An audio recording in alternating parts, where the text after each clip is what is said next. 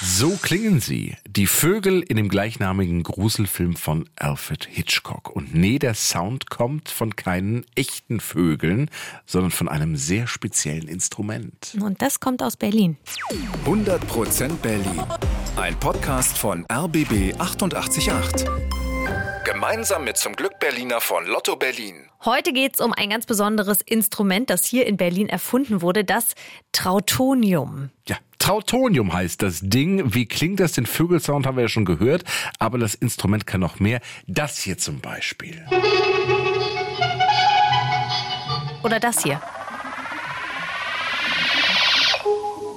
Ein verrücktes Instrument, das eine kuriose Geschichte hat. Gehen wir zurück in die 1930er Jahre. Da arbeitet an der Berliner Musikhochschule ein Mann namens Friedrich Trautwein. Der ist Musiker, aber auch Ingenieur und er erfindet ein neues Musikinstrument, das Trautonium, benannt nach ihm, dem Erfinder Trautwein. Einer der Studenten an der Musikhochschule ist zu der Zeit ein Typ namens Oskar Sala. Er ist gerade mal 20 Jahre alt, eigentlich Pianist. Und dieser Sala sieht eines Tages dieses Trautonium und ist ganz begeistert. Das hat er in einem Interview mal so erzählt. Ich äh, bin dann am nächsten Tag wieder raufgegangen und habe mir das angeguckt und dann habe ich den Dr. Trautwein gefragt, kann man denn da mal nicht mal ein bisschen spielen? Sagt, ja, natürlich können Sie das. Ich komme ja immer erst Nachmittag. Ich habe ja noch Industrie. Ja, aber wie sieht dieses Trautonium eigentlich aus? So ähnlich wie eine Orgel. Also man sitzt davor und hat dann ein paar Tasten vor sich.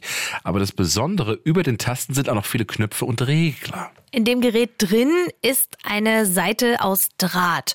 Und wenn man spielt, dann wird diese Seite auf eine Metallschiene gedrückt. Was dann passiert, das hat Oskar Sala mal so erklärt. So kann man das so einstellen, dass, wenn Seite und Schiene sich berühren, eine Schwingung entsteht. Hm. Seien wir mal ehrlich.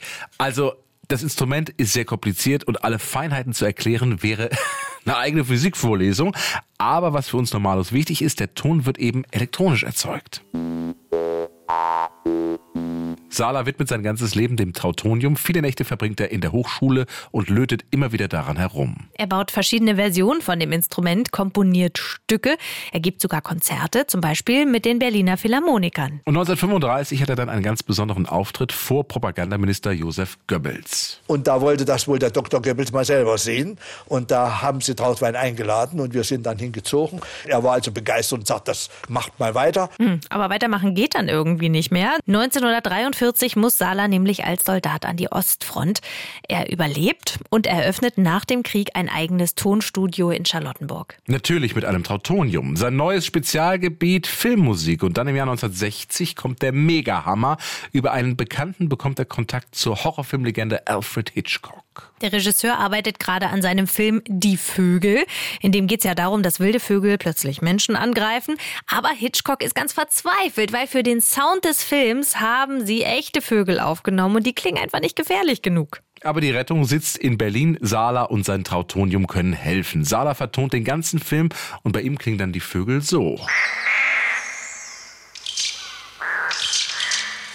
Alle Sounds von diesem Trautonium. Das ist schon beeindruckend. Als Sala fertig ist, kommt Hitchcock persönlich nach Berlin. Er will sich alles anhören. Dann haben wir ihm das vorgeführt und er war anscheinend außerordentlich zufrieden, denn er sagte hinterher, er ist glücklich, dass er nicht noch acht Tage hier sein muss, wie er gedacht hat, um da was auszubessern, sondern er kann gleich nach St. Moritz in seinen Ferien, Winterferien, und das war Dezember, und kann da acht Tage länger bleiben. Der Film ist ein Mega-Erfolg und Oskar Sala und sein Trautonium werden auch ein kleines bisschen berühmt. Ja, aber so richtig setzt sich sein Instrument nicht durch. Einer der Gründe, es ist einfach irre kompliziert. Sala ist der einzige Mensch weltweit, der es spielen kann.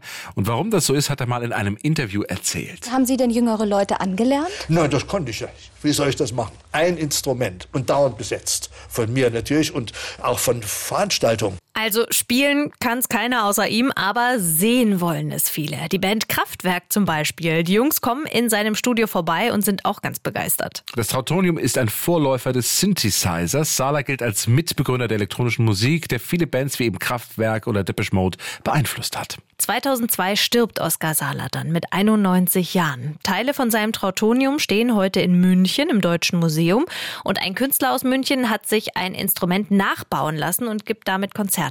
Dieses kuriose Instrument aus Berlin, das Hollywood-Geschichte geschrieben hat, lebt also irgendwie noch immer weiter. 100% Berlin. Ein Podcast von RBB 888. Gemeinsam mit zum Glück Berliner von Lotto Berlin.